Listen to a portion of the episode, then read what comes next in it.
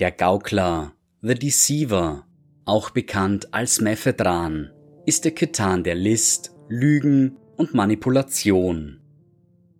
Vor vielen Millionen Jahren war es der Gaukler, der vor die herrschenden Necrontier trat und ihnen Hilfe in ihrem Kampf gegen die Alten versprach. Er brachte ihnen das Wissen, das aus den Necrontier die unsterblichen Necrons machen sollte und ihr Volk für immer verdammte. Doch genau wie die anderen Ketan wurde Mephedran am Ende betrogen, seine Essenz in Fragmente zerschlagen und in einem Tesseract-Labyrinth eingekerkert. Die Geschichte des Gauklers beginnt während des Kriegs im Himmel, in dem die kurzlebigen Necrontier gegen die allwissenden Alten kämpften. Die Alten hatten das Geheimnis ihres ewigen Lebens für sich behalten ein Krieg zwischen ihnen und dem Necrontier war die Folge. Doch die Alten waren ihnen haushoch überlegen. Ohne Hilfe würde das Reich der Necrontier vergehen. Da erschienen ihnen die Sternengötter, die Ketan, Wesen aus purer Energie. Sie boten ihre Unterstützung an, waren in Wirklichkeit jedoch nur darauf aus, sich an der Lebensenergie des Volkes zu laben.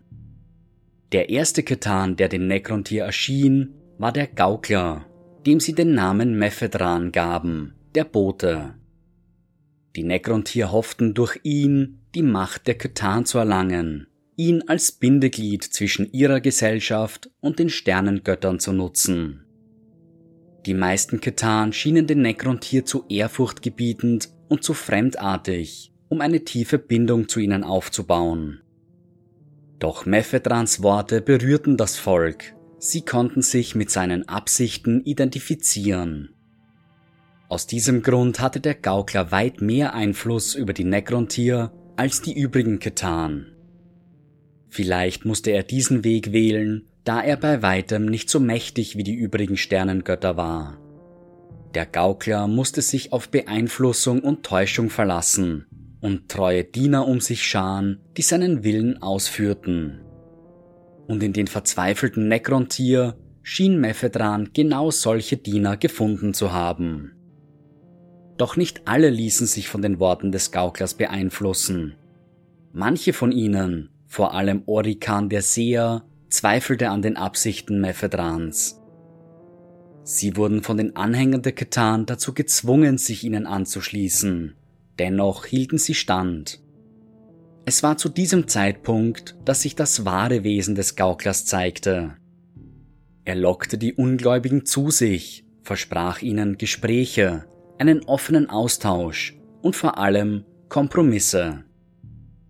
Alle, bis auf Orikan selbst, wurden von den Anhängern der Katan gefangen genommen und dem Biotransfer unterzogen, ob sie es nun wollten oder nicht.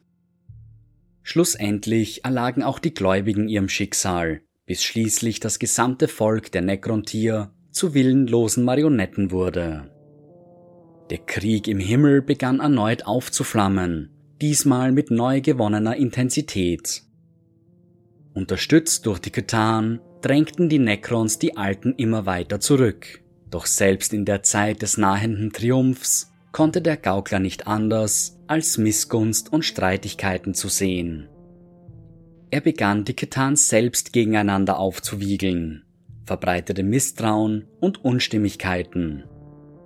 Den Krieg gegen die Alten völlig außer Acht lassend, begannen viele der Sternengötter untereinander Krieg zu führen.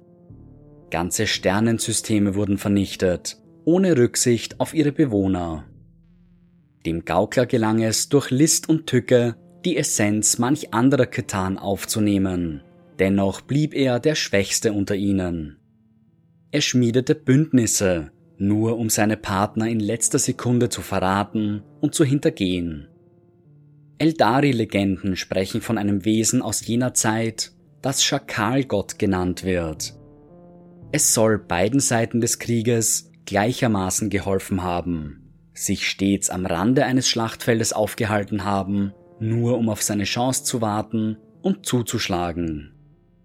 Der Gaukler überlebte diese Zeit des offenen Krieges nur, indem er aggressiveren und mächtigeren Ketan, wie dem Nightbringer oder dem Void Dragon, komplett aus dem Weg ging. Währenddessen manipulierte er geringere Ketan, um seine eigene Macht zu stärken, in der Hoffnung, am Ende als Sieger hervorzugehen. Doch seine Machtspiele waren es, die ihn schlussendlich zu Fall bringen sollten. Sarek, der stumme König der Necrons, hatte eine Revolte angezettelt, mit der Absicht, sich vom Joch der Sternengötter zu befreien. Er bündelte die Energien des Alls in mächtige Waffen, so mächtig, dass selbst die Ketan sie fürchteten. Als der Aufstand der Necrons in vollem Gange war, stellte sich niemand an die Seite des Gauklers, um ihn zu beschützen. Er wurde besiegt und seine Essenz in tausende Splitter zerbrochen. Ein jeder Splitter des Gauklers glaubt, noch immer die Fäden in der Hand zu haben. Sie sind überzeugt davon, die Necrons nach wie vor unter ihrer Kontrolle zu haben, sie zu manipulieren und ihren Griff um sie zu festigen. In Wirklichkeit ist der Gaukler nun die Marionette, versklavt, um den Necrons bis auf alle Ewigkeit zu dienen.